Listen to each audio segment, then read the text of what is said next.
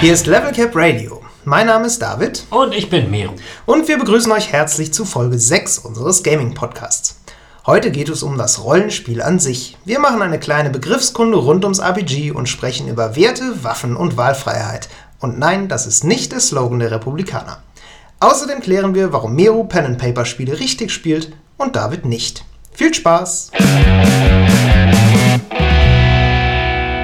Miro, was war das letzte richtige Rollenspiel, was du gespielt hast?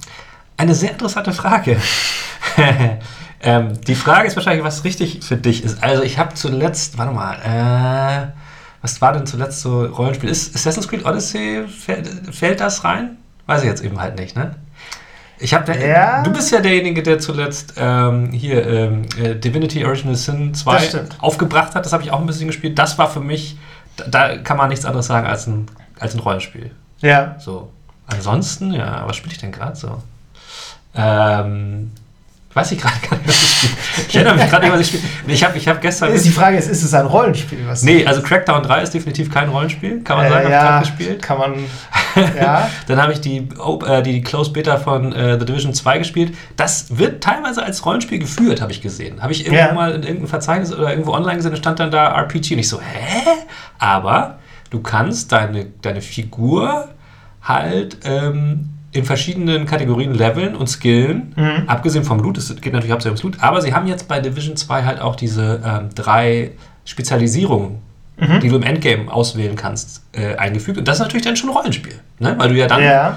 Äh, sagst, okay, ich will halt hier so ein, wie heißt das, so Survivalist werden oder Demolition Specialist oder was auch immer das war. Ja. Und also ja, ab da würde ich das dann schon als Rollenspiel bezeichnen. Ja. Oder?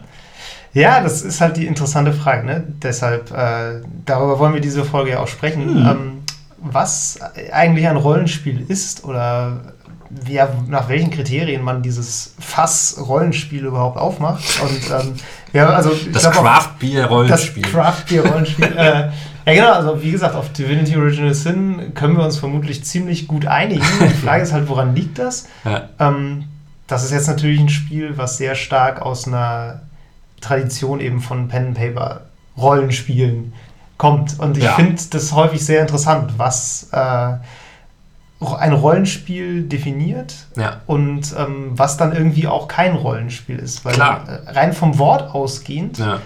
würde ich halt immer sagen, naja, eigentlich ist jedes Spiel, wo du so eine gewisse, wo du eine Rolle spielst, ist ja eigentlich dann per Definition, Definition ja. ein Rollenspiel. Ähm, Klingt so. Jetzt ist halt die, das Ding bei, gerade bei Videospielen, spielst du ja eigentlich immer in irgendeiner Form eine Rolle. Ich meine, bei Super Mario spielst du im Grunde auch die Rolle eines hüpfenden Klempners. So. Wen spielst du bei Tetris? Ja, da hört es natürlich nicht. Okay, da, Einschränkung nicht immer, aber in vielen Fällen. In FIFA spiele ich Cristiano Ronaldo. Unter anderem. in FIFA ist das Rollenspielerlebnis, eine ganze Fußballmannschaft zu sein. Ja, oder halt in The Journey im Solo-Modus bin ich ja. Das ist, das ist wie so ein, fast wie ein Rollenspiel, weil du ja den Typen wenn ich jetzt nicht ganz daneben ich habe es nicht so viel gespielt, gebe ich zu, aber du kannst ihn ja auch skillen. In, obwohl, nee, ja. kannst du nicht. Bei, bei, bei, nee, bei The Journey kannst du ihn, glaube ich, gar nicht skillen, oder? Ich, ehrlich gesagt, ich habe, glaube ich, noch nie FIFA gespielt. Ich habe FIFA 19 getestet und ich habe auch den Modus getestet, weil das habe ich echt nicht viel gespielt, gebe ich auch ja. zu. Ähm, nee, aber es gibt natürlich auch so Grenzfälle. Zum Beispiel die ewige Diskussion war ja, also die klassische Diskussion ist äh, Legend of Zelda ein Rollenspiel oder nicht? Ja, ne? richtig. Und man sagt eigentlich, nein, ist es nicht, es ist ein Action-Adventure. Ähm, und die Frage ja. ist halt, ähm, wo ist diese, wo die Grenze ist, das wollen wir heute mal versuchen zu klären. Ähm, ich übernehme keine Garantie, ob wir es schaffen oder nicht. Ich, ich übernehme Garantie, dass wir es nicht schaffen. Aber das ist auch nicht das Ziel. genau. Ähm, und, und zum Beispiel so ein Spiel wie Horizon Zero Dawn, PlayStation 4 Exclusive, mhm. ist das ein Rollenspiel? Ähm, ich, du kannst halt, es gibt Skill, Skill Trees, ja. äh, qualifizieren Skill Trees automatisch ein Game als Rollenspiel. Hm. Genau, das ist die Frage, weil ähm, wir haben ja jetzt irgendwie schon in der kurzen Zeit, in der wir jetzt gerade drüber reden, gemerkt, dass wir immer wieder eigentlich bei Skilltrees und bei Leveln und sowas landen. Ja.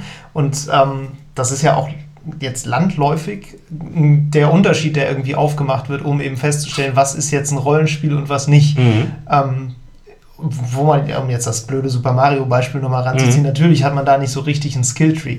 Und natürlich hast du da nicht irgendwie äh, Sprunghöhe 5 und äh, Geschicklichkeit 3 und Feuerbälle 2, die du irgendwie nee. leveln kannst. So. Das ja. ist halt. Äh, die Systeme sind da einfach nicht vorgesehen, aber ich glaube, viele Leute würden eben einfach sagen, wenn ich mit Zahlenwerten hantieren kann und dadurch irgendwie so meinen Charakter in ah. bestimmten Disziplinen eben verbessern kann, dann ist es irgendwie ein Rollenspiel. Und das ist ja was, was ganz stark eben aus dieser Pen-Paper-Tradition kommt. Ja. Wir, weil, wir, deshalb kommen wir uns auf Divinity Original Sin, glaube ich, auch so gut einigen. Ja, ja, weil da ist es irgendwie klar. Da ist klar im Hintergrund, werkelt irgendwie ein Dungeons Dragons ähnliches oder Dungeons Dragons exaktes Regelwerk. Mhm.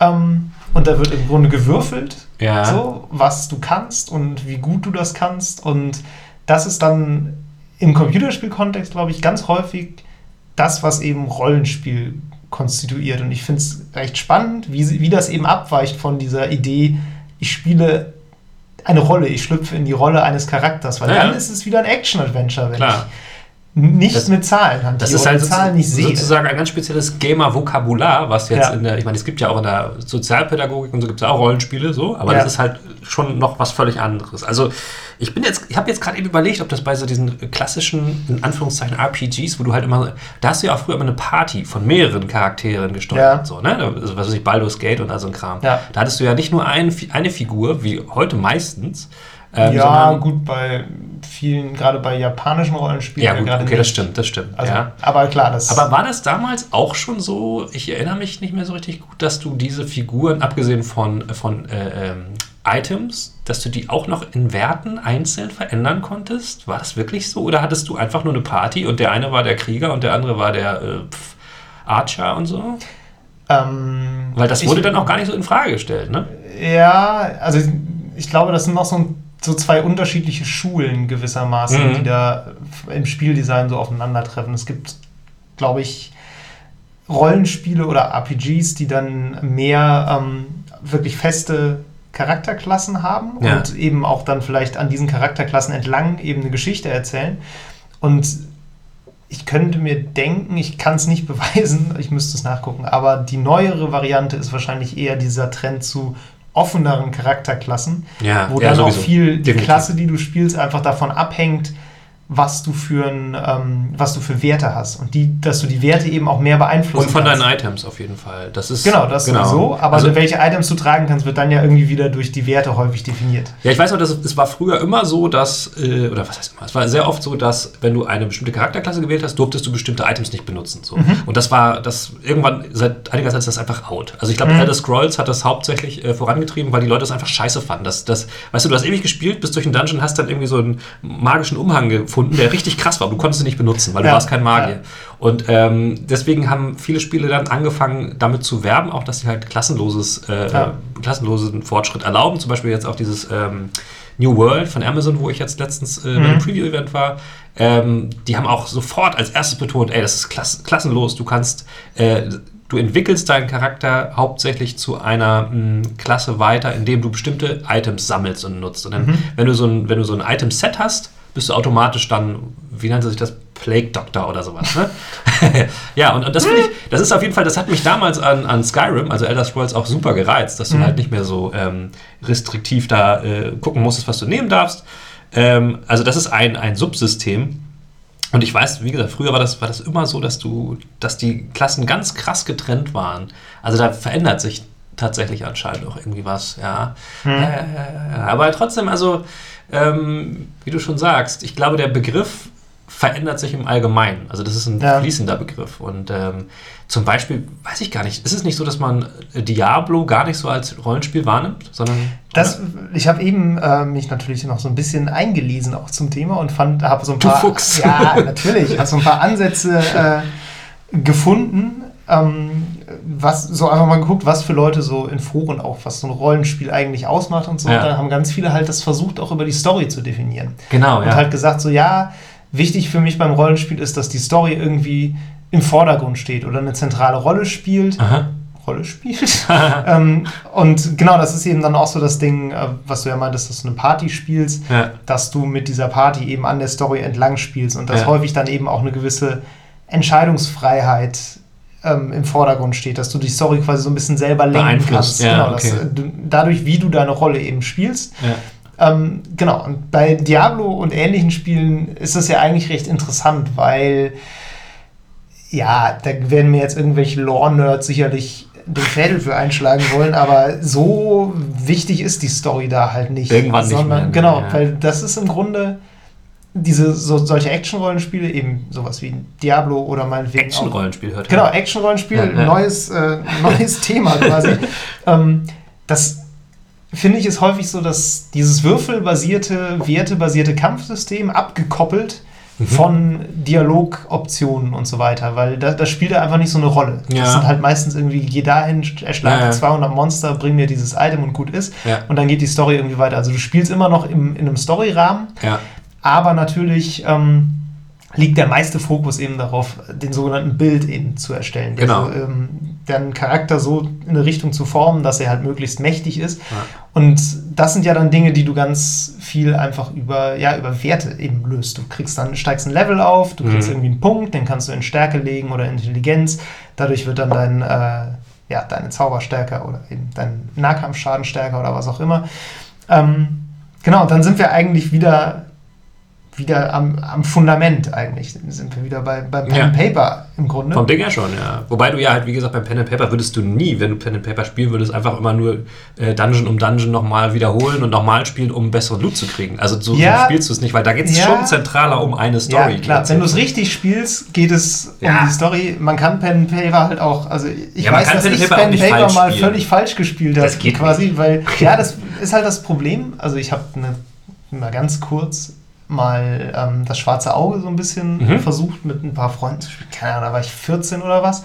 Und ich glaube, das Problem war so ein bisschen, dass ich das eigentlich eher von Computerspielen kannte, dieses ganze Rollenspiel-Ding. Interessant. Und das, das dann auch nicht so richtig ernst genommen ja. habe. Und ah. ähm, das hat halt dazu geführt, dass man dann irgendwie einfach immer auf der Suche nach der besten Waffe war, was halt total bescheuert ist. Ja, weil darum geht es halt nicht. Nee, Aber nee, nee. wenn du aus einem anderen wenn du aus diesem Loot-Grinding ja. Zyklus kommst und dann ein Pen and Paper spielst und den Unterschied nicht verstehst, und ich habe den Unterschied einfach nicht verstanden, das muss ich heute echt so sagen, ähm, dann kommt halt sowas dabei raus. Ja, das war das, was völlig absurd war, war, wir hatten so ein ein Abenteuer, was wir dann gespielt haben. Das war so ein, so ein Heft halt. Also das war jetzt nicht, was sich der Spielleiter ausgedacht hat, sondern es war einfach so ein Heft, an dem man entlang gespielt hat. Aha. Und das konnte man auch alleine spielen. Was? Und ja, das, dann hast du halt an dem Heft einfach Ach so, gespielt. Okay. So. Das ja Und das Absurde war eben, dass du in diesem Heft so einen Trank dann gefunden hast in dem Abenteuer, der dir irgendwie auf alle Werte plus eins gegeben hat für immer. Mhm. Und das war natürlich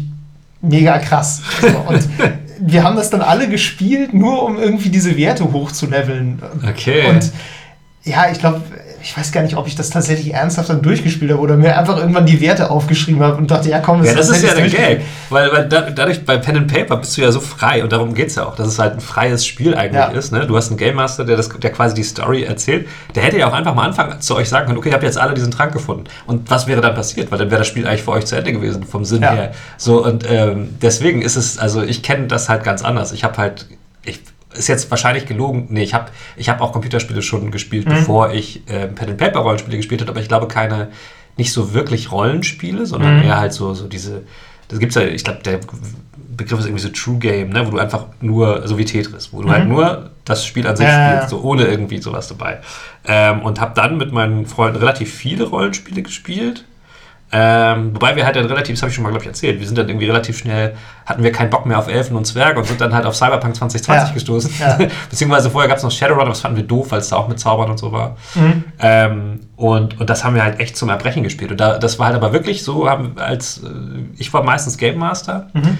Und wir haben das wirklich ganz frei gespielt. So. Und, ja, so wird es ja, und also so, ist ja auch gedacht. Ja, genau. Und so bringt es eigentlich auch am meisten, am meisten Bock. Ja. So. Ähm, klar gibt es da auch Loot, aber wenn ich als guter Game Master merke, jemand macht es nur wegen Loot, dann gebe ich ihm den scheiß Loot halt. Mhm. Oder spiele damit, ihm das eben nicht zu geben ja. und die anderen gegen ihn auszuspielen. So. Und ähm, das finde ich interessant, dass, also, dass man das überhaupt so spielen, so falsch spielen kann, hätte ich dir gar nicht gedacht. Ich es, man kann das auch nicht lange tatsächlich. Also es hat auch relativ schnell dann keinen Spaß mehr gemacht, weil ich den Reiz halt nie so wirklich begriffen habe. Ja, logisch. Ja. Ich hab, irgendwann hat sich das dann irgendwie wieder erledigt. Ja, klar. Ja, also das war so meine Erfahrung mit Pen and Paper Rollenspielen, aber vielleicht damit müssen wir das nochmal probieren. Dann. Vielleicht ja, vielleicht müssen wir eine Pen and Paper Runde mal aufmachen. Vielleicht. Ich wäre ich wär dabei auf jeden Fall. Ja. aber nicht mit Elfen und Zwergen. Nee, meinetwegen dann gerne Cyberpunk. ich habe halt meine, ich habe geguckt, ich habe meine Bücher nicht mehr gefunden. Vielleicht sind die bei meiner Mutter irgendwie in, mal irgendwie in den Kartons oder so, aber ich weiß nicht, wo die sind. Ähm, nee, aber um aufs Thema zurückzukommen, ähm, ja, also dann, wie gesagt, äh, ist es, glaube ich, so, dass heutzutage ja eh alle Genres bei Videospielen so verschwimmen. Also, weil mhm.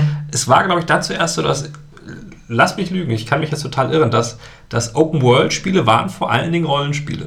Weil das war irgendwie die logische Konsequenz, dass du halt dich frei bewegen konntest. Weil wenn du so mhm. ganz alte, so Pseudo-3D-Rollenspiele, so 2D-Spiele mhm. denkst, wo du, ne, da hast du ja auch nur so ein, so ein Fenster quasi, also ja. hat gab, bist du immer so, so durch so Dungeons durch. Das war ja quasi ein Schritt vor Open World. Und dann, meiner Meinung nach, wurde für Rollenspiele das erstmals so benutzt. Und, mhm. und dann ging man irgendwann davon aus, ein Open World-Spiel ist ein Rollenspiel. So, also ich glaube, das, ja, also es geht mir jetzt so in der, in der Erinnerung. Aber ja. dann haben irgendwie ganz viele andere Genres auch angefangen, Open World zu verwenden. Also mhm. völlig legitim, warum mhm. auch nicht. Und das war mit ein Schritt, ein Schritt dahin, dass sich alles so alles so ineinander ver vermischt, genauso wie halt ne? Action-Adventure, mhm. jedes Spiel ist ein Action-Adventure, jedes Spiel ist das, jedes Spiel ist dies, jedes Spiel ist ein Shooter letztlich.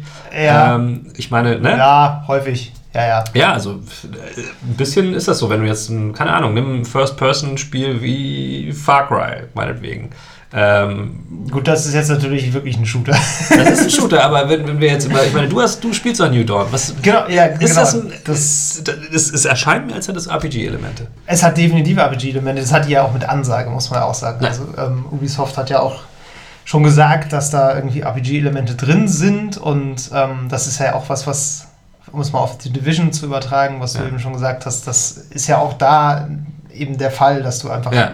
Gegnerlevel hast, dass du bestimmte Skill-Level hast. Ja. Und Far Cry New Dawn macht das im Grunde auch. Ja. Ähm, du hast dann irgendwie vier verschiedene Arten von Gegnerlevel und auch, äh, das trifft auch auf Tiere zu, zum Beispiel. Okay. Ich weiß nicht, ob es vier oder fünf sind. Es könnten sogar, es gibt noch so Elite-Gegner. Okay. Könnte sein, dass die noch so bossmäßig sind, aber ich bin noch nicht so weit. Also Stand jetzt bin ich noch nicht so weit.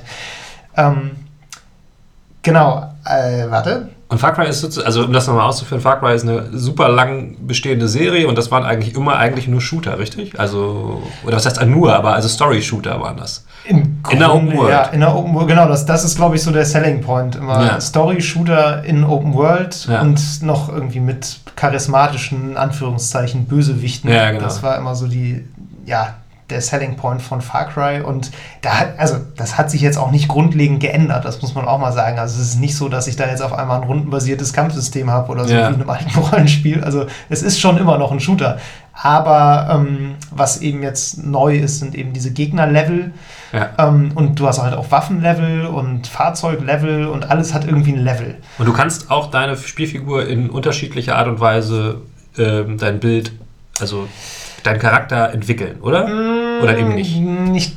Ich glaube nicht. Wenn, dann habe ich es noch nicht. Weil das Obwohl doch, du kannst, äh, du kriegst so Vorteilspunkte immer. Ja. Da kannst du dann so bestimmte Fähigkeiten mit freischalten. Das ist dann Aha. sowas wie so ein Greifhaken oder irgendwie Schlösser knacken oder sowas. Also das schon. Weil das, wäre ja für mich das Rollenspielelement. Ja, das ist aber, glaube ich, auch nicht so neu.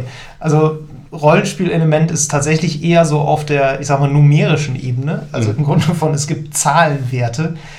Und äh, diese Zahlenwerte sind dann eben gekoppelt an so ein Level-System, dass du halt so meinetwegen ein Gegner der Stufe 3 macht halt mehr Schaden bei dir und kriegt weniger Schaden von dir.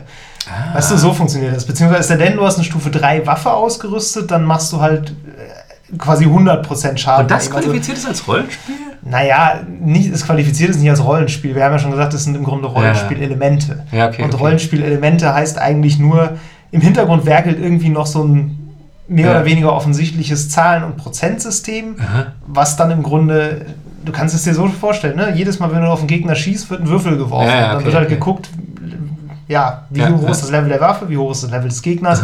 So, und dann wird das eben gegengerechnet. Ja. ja, so funktioniert das im Grunde. Das führt natürlich dazu, dass ähm, du manche Gegner halt hast, die so totale Kugelschwämme sind und mhm. halt ewig viel aushalten, wenn du sie mit zu niedrig gelevelten Waffen beschießt und solche Sachen. Okay. Das ist ja auch ein in Anführungszeichen Problem, was so ein Spiel wie The Division irgendwie immer schon gehabt hat oder was jeder Loot-Shooter im Grunde haben muss, wenn er einen bestimmten Schwierigkeitsgrad aufbieten ja. will. Also du, genau, weil wenn es realistisch wäre, wäre es langweilig. Ja. Genau, wenn es realistisch wäre, ähm, ja, das war auch, also in der, ich hatte mit äh, unserem Kollegen Patrick darüber gesprochen, über die Division 2 Beta, der halt meinte so, ja, es ist im Grunde ein Taktik-Shooter, aber das Komische ist, dass die Schadensberechnung dann doch irgendwie wieder wie in einem Rollenspiel ist. Also die Gegner haben dann wieder Lebensbalken und dann wird eben das Level deiner Waffe ist entscheidend und der Schaden, den deine Waffe macht, ist entscheidend.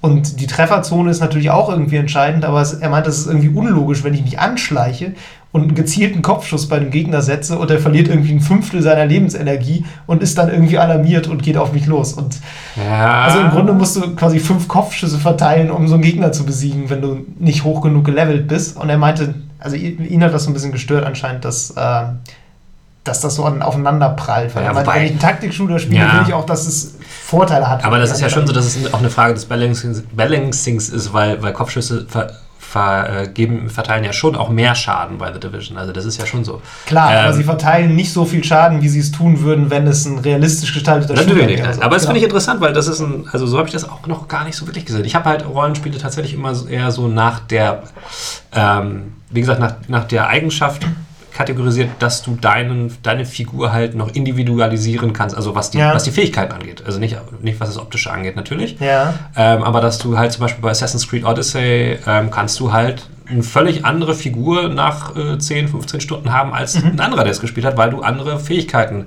aufgewertet hast. So. Mhm.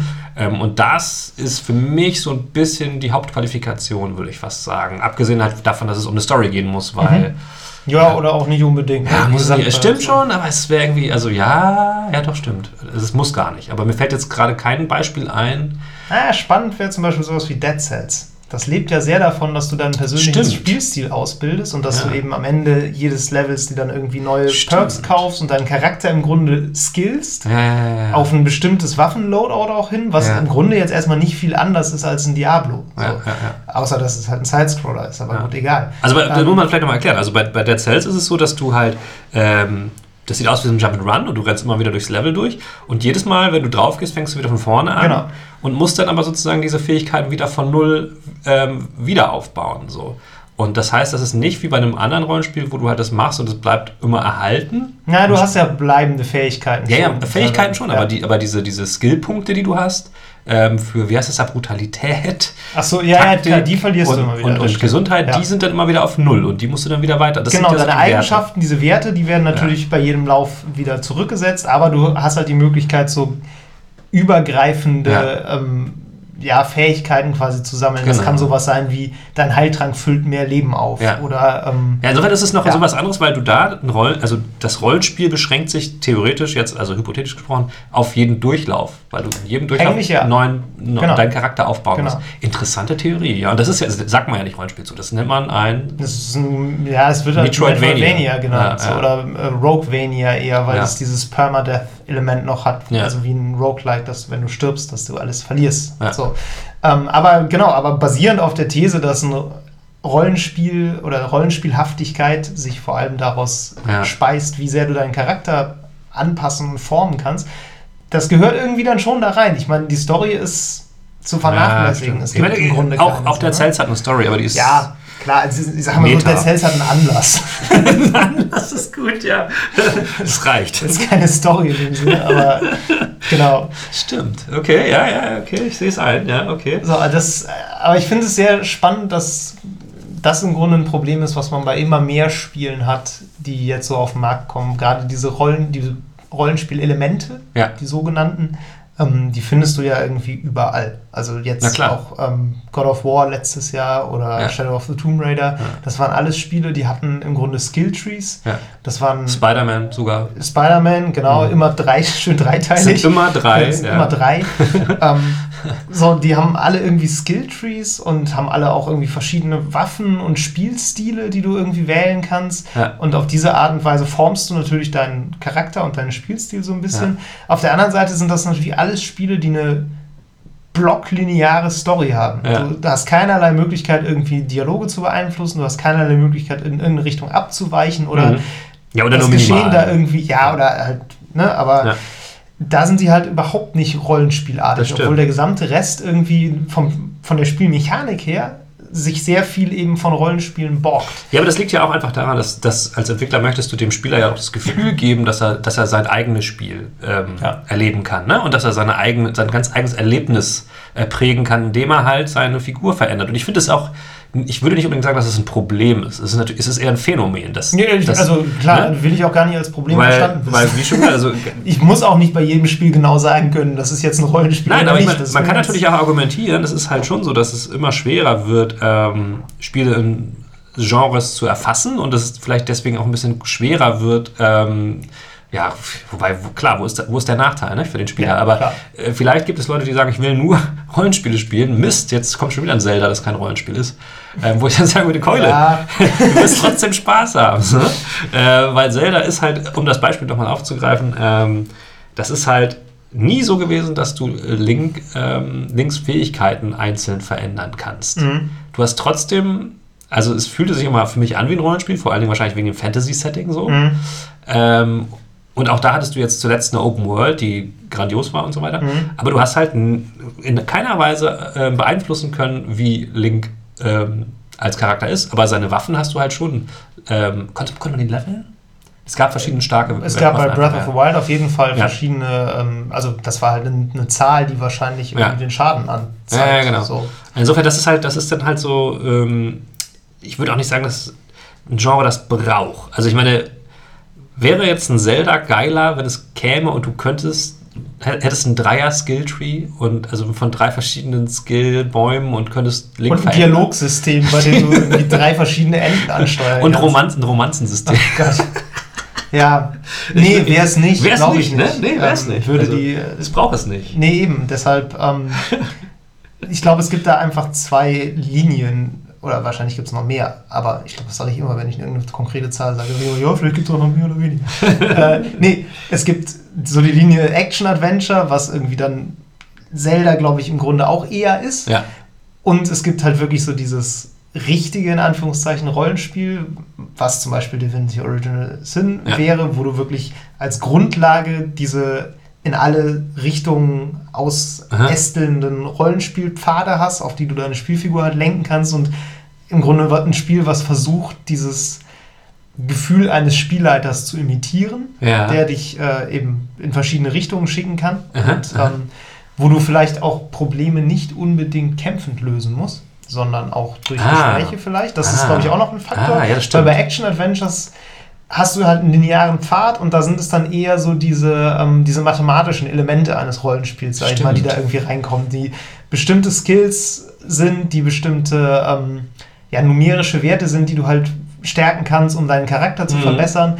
Und das, das ist halt was, was mit jedem Genre kompatibel ist. Das hat, also Ubisoft macht das besonders gerne. Ich meine, Assassin's Creed ist im Grunde das leuchtende Beispiel dafür, wie man einem Action-Adventure ein Rollenspielsystem überstülpen kann. Das ja. haben sie jetzt bei Origins gemacht, das haben sie bei Odyssey gemacht.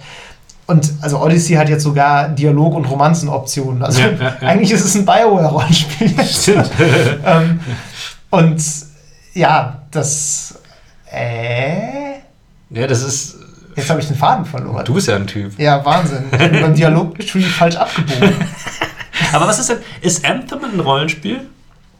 Das ist eine sehr interessante Frage tatsächlich. ähm, es ist definitiv, glaube ich, nicht das, was sich Leute von einem Rollenspiel von BioWare erhoffen. Ja. Und das ist tatsächlich etwas, was mich überhaupt nicht stört. Nee, mich, nee, auch überhaupt keine Romanzenoption nee. Aber du hast, du, hast, du hast ein Dialogsystem. Genau, du hast auf eine Art ein Dialogsystem, auch wenn ich tatsächlich noch nicht weiß, wenn diese Folge rauskommt, werde ich es vermutlich vielleicht schon gespielt haben in der Vollversion. Mal vielleicht. gucken. Jetzt zu diesem Zeitpunkt habe ich es noch, habe ich nur die Demo gespielt und da ja. gab es zwar. Da gab es Dialogoptionen, aber die waren wirklich völlig irrelevant. Ja, also du hast einfach nur. Du hast das gleiche gesagt in nett oder nicht so nett. Genau, genau. Und ja. ich hoffe, dass das anders wird. Wobei das manchmal bei Mass Effect auch so war von BioWare. Also das, das, das ist ja bei Dialogspielen ganz häufig so, genau. dass es eigentlich egal ist, was du Aber du hast nicht wirklich, ähm, ich sag mal so, ich, ich, glaube, du hast nicht wirklich so die Story beeinflusst durch die Gespräche bisher. Ich hoffe, dass das anders wird, weil ich hoffe, ja. dass es dadurch ein bisschen ähm, individueller sich anfühlt. Ich glaube, sie wollen so ein bisschen mit diesen Fraktionen was machen, dass du ja. da nicht nur durch Kämpfen Punkte bei denen sammeln kannst, sondern eben auch, indem ja. du irgendwie mit bestimmte Dialoge mit denen führst. Weil ich überlege halt auch, wenn du zum Beispiel The Witcher nimmst, das ist ja ist ein Rollenspiel, oder? Ja, ja. würde ich schon sagen. Was war da mit Dialogoptionen? Also die gab es auch aber du hast jetzt auch nicht so krass die Geschichte damit beeinflusst. Ich glaube tatsächlich, ich weiß nicht genau, wie das am Ende war, aber ich bin mir recht sicher, dass du am Ende der Hauptquest, da hast du so drei oder vier Dialogknotenpunkte. Ja. Und die Entscheidungen, die du da triffst, die bestimmen am Ende, welches Ende du kriegst. Ah, okay. Also das, da, da war das schon, das war schon wichtig zum Schluss. Also da ging es dann um so Sachen, äh, dass Siri, glaube ich, irgendwo hingehen will und du mhm. kannst dann entscheiden, sie will dann das Grab von jemandem, du kannst entscheiden, ob du mitgehst oder nicht. Okay. Und das spielt dann halt für deine Beziehung zu ihr irgendwie eine Rolle und ah, das okay. ist wiederum wichtig. Das ist ein klares Rollenspiel. Genau, das ist ja. ein definitives ja. Rollenspiel. Äh, das hat man auch tatsächlich öfter da. Also ja. wirklich Dialogentscheidungen okay. treffen, die dann auch Einfluss haben, teilweise auch Einfluss haben, den du nicht direkt siehst. Das habe ich auch festgestellt. Ähm, das gibt es schon auf jeden Fall. Also würde ich, bei The Witcher ist das, finde ich, ganz stark ich, vertreten. Sogar. Ich, ich, sehe es auch als Rollenspiel, aber ich habe gerade überlegt, also vom Ding her ist es so, ich, ich bin irgendwo hingegangen, ich habe eine Quest angenommen, äh, sagen wir mal eine Questreihe. Mhm. Und äh, da war ja dann, also innerhalb dieser Questreihe hatte ich ja auch nicht wirklich Entscheidungsfreiheit. Innerhalb der Questreihe bin ich mhm. von Punkt A zu Punkt B, habe den und den getötet oder was auch immer, was eingesammelt. Ja. Und dann war die Questreihe vorbei und dafür habe ich eine Belohnung bekommen. Ähm, und dann mit dieser Belohnung konnte ich Gerald dann ähm, entsprechend verändern. Ja, also ich, was bei The Witcher, finde ich, eine ganz starke Rolle gespielt hat, war, dass du immer vor so moralische Entscheidungen gestellt wurdest. Und ja, okay, häufig ja. hatten die gar nicht unbedingt einen numerischen Einfluss auf das Spiel mhm. im Sinne von, ich kriege jetzt starke Waffen und werde mhm. irgendwie stärker, sondern häufig hatte das einfach einen, ähm, einen Einfluss darauf, wie du dich selber als Spielfigur wahrnimmst. Ich erinnere mich an eine Quest, Dich also, selber oder wie die Spiel wie, also Spielwelt? Wie du, wie du Geralt im Grunde wahrnimmst, das hatte auf die Spielwelt selbst gar nicht so viel ja. Einfluss, aber es hatte so ein bisschen einen Einfluss auf dein Verhältnis von, als Spieler zu deiner Spielfigur. Ja. Das war, ähm, ich erinnere mich an eine Quest, da musst du in so eine so eine Scheune, also mhm. das ist so ein Zwerg, der steht irgendwie vor der Scheune mhm. und dann äh, ist jemand von der Stadtwache da und noch so ein anderer Typ. Mhm. Und irgendwie beschuldigt der Zwerg den anderen Typen, dass der irgendwie so ein Monster in die Scheune gelassen, der Typ, äh, gelassen hat und der Typ beschuldigt aber den Zwerg. Okay. Und als Background muss man dazu sagen, dass äh, The Witcher 3 halt ganz stark eine Rassismusparabel mhm. hat, wo eben ja. Zwerge und Elfen als Anderlinge eben unterdrückt werden ja, ja, und äh, eben ausgegrenzt werden. So. Und du musst dann im Grunde in diese Scheune reingehen und äh, musst dann da Spuren untersuchen. Mhm. Und dann ist es so, dass du halt äh, dieses Monster besiegst und dann feststellst, dass an dem Käfig irgendwie Zwergenspuren sind. Wie auch immer, so. Zwergenspuren. Äh. Ja, das ist halt dann relativ klar, dass der Zwerg, der Zwerg, nee, das sind Fußspuren von einem Zwerg, also, okay, okay. Der, dass der das Monster halt irgendwie freigelassen hat. So. Ah, ja, okay. Und dann gehst du halt raus und dann stellt dich das Spiel halt vor die Wahl, was du jetzt sagst. Ob du der Stadtwache sagst, Wache sagst, der Zwerg war's. Okay und ähm, oder ob du halt sagst, der Typ war's. Ja. Und der Typ ist halt ein richtiges Arschloch. Der ist halt ah. absolut klarer, als absolut klar als Rassist gezeichnet. Ja, ja, der ist unsympathisch bis hinten gegen. Mhm. Und der Zwerg tut einem irgendwie ein bisschen leid, weil die Stadtwache ist auch eher auf Seiten von dem Typen so und dann kannst du dich halt entscheiden, ob du jetzt die Wahrheit sagst oder nicht. Und ich weiß noch, dass ich halt dann gesagt habe, ja, der Zwerg war's. Weil ich halt dachte, ja, der war es ja anscheinend so. Und ich war mir auch nicht so genau bewusst, was jetzt passiert. Und die Stadtwache, Paladin, hat, ihn so, bist. die Stadtwache hat, hat ihn halt so, hat sofort den Zwerg einkassiert und abgeführt und gehängt. Und das war halt in dem Moment, David. Ja, total. Ich, und das war so schlimm, weil es hatte halt über, eigentlich überhaupt keinen Einfluss auf die Spielwelt. Ja, aber okay. es hatte eben einen Einfluss auf mich und es hatte in gewisser Weise einen Einfluss darauf, wie ich jetzt meine Spielfigur wahrnehme, weil es war Aha. so nach dem Motto, Gerald ist eh schon immer so ein etwas treu dover Typ in dem Spiel und in dem Moment war er halt noch dover. Ja, das war so, ja, gut, okay, wenn der andere jetzt unschuldig gehängt worden wäre, wäre auch nicht geil gewesen. Ja, stimmt. Man, im Grunde kannst du es nicht richtig machen in dem Fall. Aber es gibt eben diese Dialoge, die halt dann Entscheidungen okay. von dir fordern. Teilweise haben die auch über die Kapitel hinaus dann doch noch Auswirkungen. Ich kann auch nicht ausschließen, dass ich diesen Zwerg nicht sonst irgendwann nochmal hätte wieder. Auf jeden Fall. Können. Das ja, kann auch ja. sein. Aber es ist ja auch so, ich meine, es gibt auch Spiele, die halt ähm, dieses so, so ein ähm, Moral- oder Ehrensystem haben, sodass dich dann die Spielwelt anders wahrnimmt, ja. wenn du bestimmte Entscheidungen getroffen hast. Ähm, das kenne ich, glaube ich, auch hauptsächlich oder nicht hauptsächlich, aber ich kenne es auch aus, aus Bioware-Spielen. Fallout 3. Fallout hat es auch, genau. Ähm, also Fallout 4. Das ist, glaube ich, aber auch eine, eine Eigenschaft, die zumindest in Rollenspielen ihren Ursprung hatte. Also es, ich glaube, das gibt es jetzt auch schon ziemlich oft und äh, ich fand es auch oft ein bisschen nervig, wenn Spiele das mhm. haben, weil äh, das äh, es liegt aber daran, dass es häufig einfach sehr plump gemacht ist. Genau, und einfach ja. eingesetzt wird, ja. wenn es für mich keinen Nutzen hat, so als Spieler. Ja. So. Insofern ja. Ähm, aber auch das ist was, was eine klassische Rollenspieleigenschaft wahrscheinlich war, dass die Welt auch auf dich reagiert und auf deine Handlungen vor allem reagiert. Und äh, wobei man auch sagen müsste, ist Red Dead Redemption 2 dann ein Rollenspiel? Da Weil das Spiel reagiert noch, ja auch auf deine Handlung, ganz stark sogar. Aber du kannst zum Beispiel ähm, deine Figur nicht ähm, individualisieren, also nur optisch, aber nicht vom, vom, von den Werten her individualisieren. Genau, du folgst im Grunde einem ganz klaren Story-Pfad auch, also Red Dead Redemption. Sehr linear. Folgt, ja, eben, für, selbst für ein Open-World-Rollenspiel mhm. einem wirklich extrem linearen Pfad, der ja. dich auch jedes Mal sofort wieder einkassiert, wenn du irgendwie mal zwei Meter weit ja. nach links läufst. Ja. Ähm, genau, da, aber klar, natürlich hat es trotzdem so eine gewisse ähm, Dynamik, wie die Welt dich eben wahrnimmt. Wobei der Einfluss davon halt auch etwas schwer zu beziffern ist. Ne? Also Klar. ich weiß nicht, du kannst ja jetzt, kannst du so richtig zum bösartigen Rächer werden, der dann irgendwie überall gefürchtet ist? Doch, das, geht doch, das? doch, ich denke schon, ja. Also du hast Kommst ja, du überhaupt in die Städte rein oder wirst du sofort das, von den Sheriffs kassiert? Ja, du, es gibt ja dieses System mit diesem, wo du dann ähm, dieses Kopfgeld quasi ähm, auf dich ausgesetzt wird und wenn ja. das, ne? also du kannst dich natürlich auch wieder dann immer freikaufen, aber es ist, also ich würde schon sagen, dass auch die Welt auf dich entsprechend dann trotzdem negativ reagiert. Ja. Wobei man auch sagen muss, dass Rockstar gerade bei Red Dead Redemption 2 einen super Job darin gemacht hat, als solche ganzen, diese ganzen Mechaniken zu verstecken. Und das ist, glaube ich, gerade eine Qualität von dem Game, was ja, also ich meine, hat wahrscheinlich jeder mitbekommen, Red Dead Redemption 2, mega Nachfolger des ersten Western Open World Spiels von Rockstar Games. Ähm, und das ist mega qualitativ hochwertig entwickelt. Ja. Ich bin manchmal nicht ganz sicher, ob man manche Mechanik nur vermutet und sich einbildet, dass sie da sind, weil man denen das einfach zutraut oder ja, ob sie wirklich da sind. Das ist, glaube ich, die Kunst. aber genau das ist halt das, was sie so gemacht haben. Ja. Ähm, nee, aber ich bin schon der Meinung, dass, ähm, dass das halt ein relativ konsistentes äh, System ist. Wenn man jetzt zum Beispiel im Vergleich von Rockstar Games GTA nimmt, mhm. da ist halt überhaupt nichts in der Richtung. Also das ist wirklich, da gibt es auch dieses System, dass dann halt irgendwie mehr Belohnung auf dich ausgesetzt wird oder so, aber GTA hatte nie irgendwie den Anspruch, in Richtung Rollenspiel zu gehen, war aber auch nie so ernsthaft mit seinen Charak Charakteren oder sowas sich am Auseinandersetzen, wie Red Dead mhm. Redemption das gemacht hat. Das war quasi nur eine alberne Version davon. Mhm. Ähm, und ja, wie gesagt, also da hast du schon Einfluss, du hast auch Dialogoptionen gehabt und pipapo ähm, und eine Geschichte vor allen Dingen, aber trotzdem ist Red Dead 2 auf gar keinen Fall ein Rollenspiel mhm. für mich. Also aber tatsächlich ist, glaube ich, diese Offenheit oder Offenliegendheit ja. dieser Systeme ist, glaube ich, auch was, was ähm, zu diesem Gefühl, ein Rollenspiel zu spielen, ja. beiträgt. Gerade wenn es um diese, um so Werte-Dinge geht. Ja. Ähm, ganz interessant zu Anthem nochmal, da habe ich tatsächlich neulich ein, äh, was drüber gelesen, da ging es ähm, um die Frage, ob da nicht viel mehr offensichtbare Werte drin sein sollten. Aha. Weil ähm, natürlich Leute anfangen wollen bei dem Spiel Builds zu kreieren. Also irgendwie ja. Charaktere zu bauen, die gute Synergien mit Fähigkeiten haben. Das hat ja so ein Kombosystem, wo genau. du auch gucken musst, dass du verschiedene Fähigkeiten gut aufeinander abstimmst. Und teilweise gibt es eben offensichtbare Werte. Dann hast du mhm. irgendwie so ein Komponententeil, was du an deinen Kampfanzug bauen kannst. Da steht dann irgendwie drauf, plus 10% Nahkampfschaden. Genau. So, dann ist schon mal klar, gut, ich kann das jetzt einfach an ein mhm. Nahkampfbild, kann ich das reinbauen. So.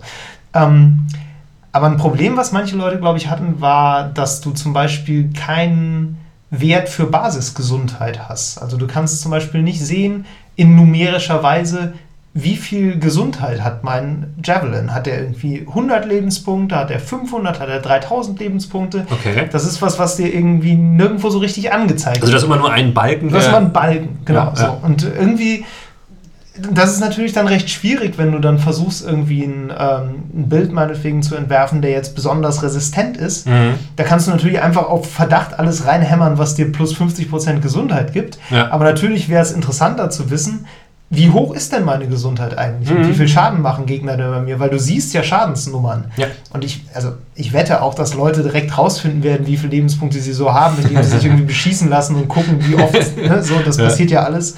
Ähm, aber das fand ich ganz spannend, weil da war im Grunde der Vorwurf so, ja, im Grunde habt ihr hier ein Rollenspielsystem Aha. und das ist irgendwie ein Action-Rollenspiel. Das wird ja auch häufig mit Diablo verglichen, was auch ein ganz guter Vergleich ist, glaube ich. Ähm, aber ihr gebt uns nicht die Informationen, die Ja, es ja. eigentlich, eigentlich bereithalten ist, müsste also wenn man, als den, wenn man den, den, den Vergleich zu diesem Pen-and-Paper-Rollenspiel wieder äh, herstellen würde, wäre das wie wenn du ein Rollenspiel anfängst zu spielen, du hast keinen Charakterbogen oder halt nur einen sehr eingeschränkten Charakterbogen und weißt gar nicht, äh, auf was für einer Basis du arbeitest. Genau, das ist im Grunde, als hättest du einen Charakterbogen, aber Oder sagen wir bei, mal, der- der bei Lebensenergie steht nicht 500, sondern da ist irgendwie, das, die ist entweder rot für wenig Lebensenergie Genau. oder grün für viel oder Ja. so gelb für dazwischen. Oder, oder es wäre so, als wenn der Game Master die Charakterbögen einbehält. Genau, Und, genau. und du sagst, ey, du bist jetzt ganz schön doll verletzt. Genau, und dann macht er immer so mit, dem Stift so hin und her Und guckt dich dann so mit stehen. guckt dich aus dem Augenwinkel an und macht so, oh, oh, oh, oh, und du so, scheiße. Das, also man kann, könnte das ja tatsächlich so spielen. Ne? Das Ja. ist halt dann. ein- Also ich sag mal so, das wäre wahrscheinlich ein gutes Pen-Paper-System für Spiele, die nicht ganz so viel auf Kampf setzen. Ja, Weil da brauchst du es halt nicht so häufig. vielleicht. ja oder es wäre, Schadenspunkte sagen wir mal und so, es wäre ein. Es wäre ganz cool, wenn ein Game Master das ganz kreativ als einen geschlossenen Dungeon in einer Kampagne einmal so einbaut. Ja, das stimmt. Das wäre eine Das coole stimmt. Idee auf jeden Fall. Alle sind blind und wissen nicht, wie es ja, geht. das wäre fett. aber ähm, für so ein Spiel, klar, ich sehe das irgendwie ein, aber andererseits denke ich mir auch, hat dann der Spieler oder haben die Spieler einen Anspruch darauf? Das, also, Einen Anspruch darauf haben die eh nicht, aber ich finde den Vorwurf insofern ein bisschen gerechtfertigt, weil sie sagen, einerseits ist das ganze Spiel mit Ansage darauf ausgerichtet, dass du auch sogenanntes Theory Crafting halt machen kannst, dass du dich im Mhm. Grunde hinsetzt und am Reißbrett deinen Javelin planst und sagst, Ja, ja, ja, hier, wenn ich die, das Komponententeil noch habe, Ja. Das gibt mir genau das, was ich noch brauche, damit die Fähigkeit eine gute Synergie hat. So. oder noch besser, die, die, die Builds deiner ganzen Squad, ne? Genau, du kannst im Leuten Grunde zusammen. dein ganzes Team äh, auf sowas hin abstimmen. Ähm, und sie sagen, sie haben insofern dann schon recht, wenn sie sagen, da fehlt irgendwie ein Mhm. essentieller Bestandteil. Nämlich, wenn wir die Grundwerte nicht haben, dann bringen uns die Prozentwerte auch nicht so Okay. viel. Ja. Ähm, Also es ist eigentlich auch eher ein Vorschlag, um das System noch weiter zu verbessern. Genau, es ist die, im Grunde Frage, ein die Frage, die sich stellt, ist, warum wird das nicht gesagt? Und ähm, hat das einen Grund, der vielleicht in der Entwicklung des Spiels liegt? Kann ja Klar, sein. natürlich, das, vielleicht ist es einfach unschön, da eine Zahl stehen zu haben, aber vielleicht Ja. hat es auch irgendwie einen bestimmten Grund, man weiß es nicht so genau. Eine andere Sache, die mit Rollenspiel und Anthem neulich noch war, ähm, es gab ursprünglich mal so ein System, dass du beim Levelaufstieg so Punkte in einen Skilltree verteilen kannst. Von deiner die- Spielfigur, ne? Genau, von Ja. deinem Piloten im Ja, Grunde. Also ja. der Pilot kann in alle vier Mhm. Kampfanzüge steigen und der hätte dann so Fähigkeiten gehabt wie, ähm, weiß ich nicht, mehr, mehr Basisgesundheit zum Beispiel. Ja. Oder, Geschicklichkeit. besser- oder längere Flugzeit. Mhm. Oder sowas wie, du musst nicht mehr so nah an Items ranfliegen, um die aufzusammeln. Mhm, Du kannst mhm. weiter weg sein. So. Mhm. Das hätte halt global gega- gegolten für alle, Ja. für alle Kampfanzüge. Und das haben sie wieder einkassiert, das System, weil sie gesagt haben, die Idee hatten sie, das fanden sie irgendwie erst cool, Ja. haben dann aber im Endeffekt festgestellt, dass es so ein dass es nicht so viel Einfluss hatte. Und dass es so war, wenn du ein Level aufgestiegen bist und du hast einen Punkt verteilt, dann hast du irgendwie erwartet, dass jetzt auch irgendwie was passiert. Ah, Und okay. letztlich war der Impact aber viel zu gering. Und das Ah. System war deshalb halt, sagen sie, nicht mehr so wirklich cool, weil es war halt da, Ja, ja, ja. aber gefühlt hat es nicht viel gebracht. Und stattdessen wollten sie das jetzt, glaube ich, eher machen, dass du dann halt mehr auf bestimmte Javelin-Komponenten gehst, dass du halt dann Okay. Komponenten hast, die diese Fähigkeiten irgendwie mitbringen und die du dann eben nach Wunsch an deinen Anzug dran schrauben kannst. Das war auch so ein Punkt, wo viele Leute gesagt haben, ja, jetzt wird es noch ein bisschen weiter vom Rollenspiel weggerückt quasi. Mhm. Weil das Spiel ja eh schon im Verdacht steht, nicht mehr so richtig ein Rollenspiel zu sein, Ja. was auch in vielerlei Hinsicht stimmt, gerade wenn man sich Dialogoptionen und solche Ja. Dinge anguckt oder Story-Fokus, der halt auch nicht mehr so da ist, ähm, dass sie halt viele Sachen immer weiter rausnehmen und eben mehr auf dieses Action-Ding gehen. Mhm, mhm. So, und das, äh, ja, das ist ganz spannend, weil man an dem, an dem Spiel tatsächlich so ein bisschen den Diskurs in den letzten Wochen beobachten konnte. Ja, was stimmt. konstituiert ein Rollenspiel? Was konstituiert vielleicht auch einfach ein Bioware-Rollenspiel oder ein Spiel, was viele Leute von Bioware erwarten? Ja, ja. Ja, also ich, ich finde es sowieso ganz interessant, ihr merkt schon, ähm, David ist ein riesen Anthem-Fanboy. Wartet der darauf, dass das endlich kommt. Da hat die Beta jeden Tag mindestens 10 Stunden gespielt, gefühlt. Ja, gefühlt schon. Und bei mir ist es tatsächlich so, ich habe es auch ein bisschen gespielt und ähm, ich habe dann einmal The Division 2 jetzt in der Beta äh, gezockt und war sofort wieder in dem Loop drin. Ähm, und es hat mir derbst Bock gebracht. Äh, und muss echt zugeben, auch wenn mir die, diese Science-Fiction-Setting liegt von, von Anthem. Ich meine, klar, Division ist auch ein Science-Fiction-Setting, aber ein, ich würde ähm, tatsächlich sagen. The Division ist ein Science-Fiction-Setting und Anthem ist eigentlich ein technisches Fantasy-Setting. Ja, genau, so kannst du es sagen. Ja. Aber The Division, ähm, das wiederum, da, das, da, da warte ich total krass jetzt drauf, seit die Beta jetzt zu Ende ist, und David nicht so. Nee, das Setting ist mir irgendwie. Ich finde das Setting halt gerade Ja. geil, aber egal. Ähm, und ähm, da finde ich das mit dieser Entwicklung zum Rollenspiel hin, die sie ja jetzt mehr gemacht haben, auch durch diese verschiedenen ähm, Builds, die du am Ende Mhm. haben kannst. Ähm, das hat mich gar nicht so gereizt, als ich das gehört habe, weil ich fand es eigentlich einen Schritt mehr darin, dass du halt wieder dieses Klassenlose verlierst. Ne? Ja. Also, dass du halt wieder auswählen musst, okay, ich werde jetzt entweder der, der oder der. Mhm. Und ähm, das fand ich eigentlich eher nicht so geil. Ich weiß jetzt noch nicht, wie äh, restriktiv das im finalen Spiel dann gehandelt wird. Das wurde jetzt noch nicht so richtig gezeigt. Das war in der Beta dann einfach so, dass du halt, ähm, als sie das freigeschaltet haben mit dem Endgame, wo man das ausprobieren konnte, ähm, konnte man einen von drei Charakteren auswählen, mit dem man sich einloggt ins Spiel und der war dann schon so. Also mhm. deswegen weiß ich jetzt nicht, ähm, ob das dann heißt, wenn ich das eine gewählt habe, darf ich das andere nicht mehr machen, weil das würde ich wiederum scheiße finden. Mhm. Ähm, und darum hätte ich da dann eher gesagt, so, ey, dann, dann verzichte ich lieber auf diesen Schritt weiter zu noch mehr Rollenspiel, weil da ist es ja, das ist halt ein klassischer Loot-Shooter, in dem du dich tatsächlich einfach so gut wie ausschließlich über deine Items verbesserst. Ne? Ja. Ne? Also du kriegst einfach eine geilere Waffe, die kann das, das und das. Ähm, die hat meinetwegen irgendwelche Perks noch und die kannst du auch neu äh, äh, ähm, bestimmen lassen, diese Perks durch Crafting. Ähm, Crafting ist auch noch vielleicht so ein Ding, ich weiß nicht, ob das unbedingt was mit Rollenspielen zu tun hat, nicht wirklich, weil auch jedes Action-Adventure kann Crafting mittlerweile. Ähm, und ähm, ja, also das wäre für mich ein Beispiel zu sagen, ich brauche nicht unbedingt mehr Rollenspiel. Gut, ich kann es jetzt noch nicht beurteilen, weil ich das fertige Game noch nicht kenne. Mhm. Ähm, aber ja, das ist. Äh, da, da, das wäre dann für mich eher fast schon eine Verschlimmbesserung, so, wo man dann irgendwie noch was neu machen will, weil das jetzt der zweite Teil ist und dann macht man halt hm. noch sowas rein. So. Also muss ja. ich nicht haben. Ähm, ich kann mir aber auch super gut vorstellen, dass in den Foren vorher die Fans alle gesagt haben, ey, wir wollen Spezialisierung haben und deswegen haben sie es gemacht. Also ich mache den Entwicklern da jetzt überhaupt keinen Vorwurf. Ähm, hm. Aber finde ich ganz interessant, dass das sozusagen zwei unterschiedliche Angänge sind, ähm, wobei natürlich klar ein Spiel, wo, schon, wo es schon einen ersten Teil von gab, ähm, sich auch anhand von Erfahrungswerten dann ähm, verändert. Und Anthem ist halt eine neue IP, ein ganz neues Spiel. Ähm, das hat ja noch das Potenzial, sich dann auch weil es gerade, weil es ein Service-Game ist, auch sich während seiner Lebensspanne dann noch entsprechend dahin zu verändern, Klar. wo die Fans es haben wollen. Ne? Klar, das wird sich auch über kurz oder lang da wahrscheinlich zeigen. Ähm, mhm. Das war ja bei Destiny ähnlich, dass du einfach genau. so eine Balance finden musst zwischen, ich will Leute reinholen, die neu sind und die vielleicht jetzt auch das spielen, weil es cool, cool aussieht. So. Ja. Ich will aber gleichzeitig die paar Nerds zufriedenstellen, die sich halt ihren Javelin da bis auf die letzte Nachkommastelle ja. perfekt ausrechnen wollen, um irgendwie die, eine super Synergie zu haben und halt so ja. das Endgame vernünftig spielen zu können. Ähm, das muss man irgendwie, da muss man irgendwie noch einen, einen Zwischenweg finden, weil natürlich ist auch das Problem, was du häufig hast, wenn du so sehr komplexe Rollenspiele machst, die sind halt nicht einsteigerfreundlich. Also das Divinity Original oh. sind zwei auch. Oh ja. Ich, ja, also das da wirklich durchzusteigen, was da abgeht, weil du rufst im Grunde so ein Charakterfenster ja, auf. Ja, ja, du hast so diese typischen Slots für, äh, für Ausrüstungsgegenstände mhm. und dann geht das halt los. Dann hast du da Tabellen voller Zahlen mit irgendwelchen Resistenzen, irgendwelchen Werten. Du kriegst hier einen Bonus und da einen Malus und das wo wir da gerade waren mit, warum steht die Zahl nicht dabei, wie viel Gesundheit man hat. Ja. Vielleicht auch deshalb, weil ja, es einfach eine Komplexität reinbringt, mhm. die unübersichtlich werden kann, wenn du noch nicht genau weißt, was abgeht. Das stimmt. Wenn du genau weißt, was abgeht, ist mehr Information immer super. Ja, aber das finde ich, dann finde ich äh, Divinity ein sehr gutes Beispiel, weil da hatte ich das genau wie, ähm, das habe ich nur angespielt ähm, und dann auch genau aus dem Grund nicht weitergespielt. Pillars of Eternity 2, ja. auch halt ein mega Rollen, also so richtig Hardcore-Rollenspiel, ne, wie man das dann früher kennt, auch so isometrisch von oben drauf mhm. und so.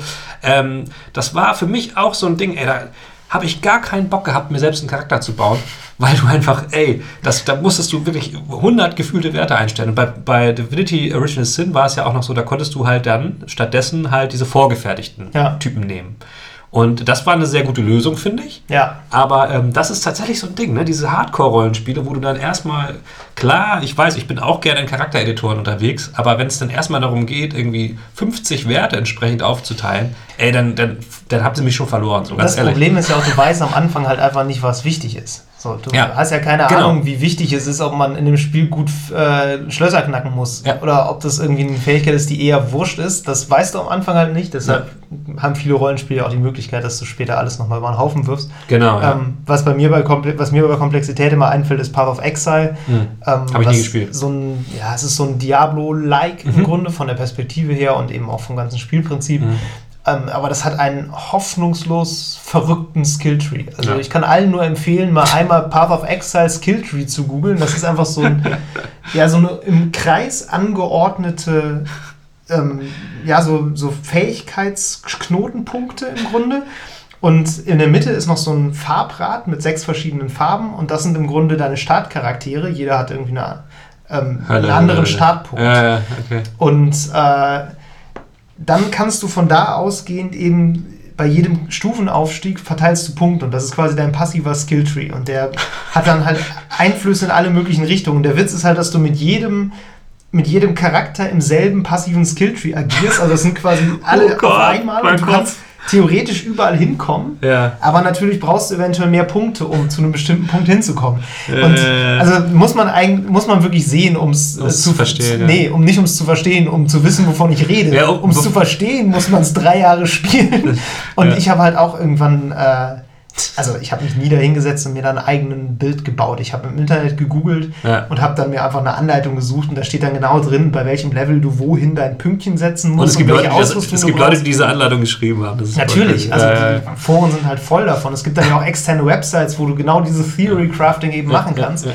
Aber ähm, bevor wir jetzt wieder zu dem Punkt kommen, wo David uns erzählt, warum Warframe das alles noch besser macht. nee, ich glaube, Warframe ist dieses Mal nicht dabei. Achso, krass, okay. Tatsächlich, muss ich, muss ich sagen. Wollte ich noch sagen, dass halt auch bei, äh, bei den From Software Games, also bei Bloodborne oder Dark Souls, ist es auch am Anfang mir so ergangen. Da mhm. erstellst du deinen Charakter, du hast halt äh, äh, so verschiedene Fe Das ist ja auch ein Rollenspiel vom Ding her, irgendwie ja. so. Du hast nämlich dann auch eine Handvoll oder lass es zehn Werte sein und auf die darfst du dann irgendwie so zehn Punkte nochmal zusätzlich verteilen zu dem Standard, der so ist.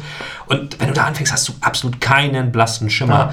Ja. Äh, zum Teil weißt du, ich glaube, man weiß jetzt teilweise bei Bloodborne nicht mal, wozu dieser eine Inside-Wert, was der wirklich tut. So, das, das ist, ist völlig, völlig bescheuert so. Ja. Ähm, äh, beziehungsweise doch, ich glaube, das hat äh, habe ich jetzt doch eine. Es gibt, es gibt eine Erklärung dafür. Jedenfalls Irgendwer sitzt jetzt vorm, äh, ja, ja, ja, ja. und sagt, was soll das denn? Auf jeden Fall, worauf ich hinaus will, ist, dass es halt, dass es halt so, so, so Dinge gibt, so, wo ich dann einfach, ey, ganz ehrlich, dann, dann will ich einfach nur einen Archetypen mir auswählen, weil es einfach übersichtlicher ist, weil ja. ich denen dann schon vertraue, dass das irgendwie Sinn ergibt, wie die Punkte verteilt sind, damit ich loslegen kann. Und ähm, wahrscheinlich ist auch das ein Grund dafür, warum halt, da, weil Videospiele halt Unterhaltung sind, mhm. ähm, bei Genres immer das Ding haben, dass sie irgendwann so zusammen mergen und, und, und sich immer mehr gleichen, ja, damit es halt einfach einfacher wird. Ne? Genau, ja, du versuchst halt einfach, ähm, für Leute, die gerne Tabellen mögen, gibt es halt ein paar Spiele und für Leute, die gar keine Tabellen mögen, gibt es dann halt eben die runtergebrochene, reduzierte Variante. Ja. Vielleicht ist, also das ist im Grunde ja ein Action-Adventure. Ne? Also du würdest am liebsten ja Dark Souls eigentlich als Action-Adventure spielen, so wo du halt, Wahrscheinlich, ja. wo es auf dein Geschick ankommt und ja. wo es irgendwie darauf ankommt, irgendwie vielleicht eine passende Waffe auszurüsten und dann ja. wirklich gut zu werden. Aber in dem Fall ist dir ja dieses ganze Werte-Ding ziemlich egal. So. Deswegen muss ich Sekiro jetzt spielen, wahrscheinlich, wenn es kommt. Ja, vielleicht. das soll ja so sein. Ja, genau. Und das, äh, ja, vielleicht kann man das so als, als Erkenntnis so ein bisschen festhalten, dass äh, auf der Achse zwischen Rollenspiel und Action-Adventure, dass, es, dass sich da eben ganz viel diese ja. verschiedenen Komplexitätsstufen und diese verschiedenen Formen und Elemente, die es da geben kann, dass die sich da alle irgendwie darauf befinden und es dann einfach jetzt ganz viele Mischformen gibt, wo ja. immer mal wieder so und, Sachen reingeholt werden. Und gleichzeitig gibt es halt auch noch die Hardcore-Sachen, gibt es halt auch immer noch, die haben, die haben ja auch jetzt gerade voll das Revival gefeiert, kann ja. man ja sagen, so diese Hardcore-Rollenspiele von Anno dazumals, die haben vor allen Dingen über, über Kickstarter-Kampagnen und so, haben die wieder im immensen Zulauf ja. bekommen.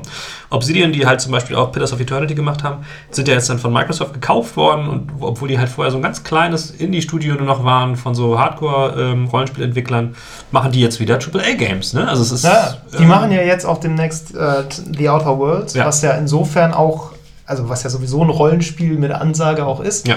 Ähm, da aber eben vor allem, was diese Gesprächsführung angeht, ne? Und was so dieses äh, Lenken in eine bestimmte Richtung angeht mhm. und eben auch in ja, verzweigende Gesprächsfäden. Also du kannst ja, glaube ich, auch jeden NPC theoretisch ja. ausschalten, was dann natürlich dazu führt, dass du äh, keine Ansprechpartner mehr für bestimmte Quests hast. Und das muss natürlich eine Geschichte dann auch irgendwie aushalten können, ja, sage ich mal, dass irgendwie auf einmal die Hauptfigur fehlt, die eigentlich voll wichtig gewesen wäre und der Spieler hat ihn jetzt halt umgemäht.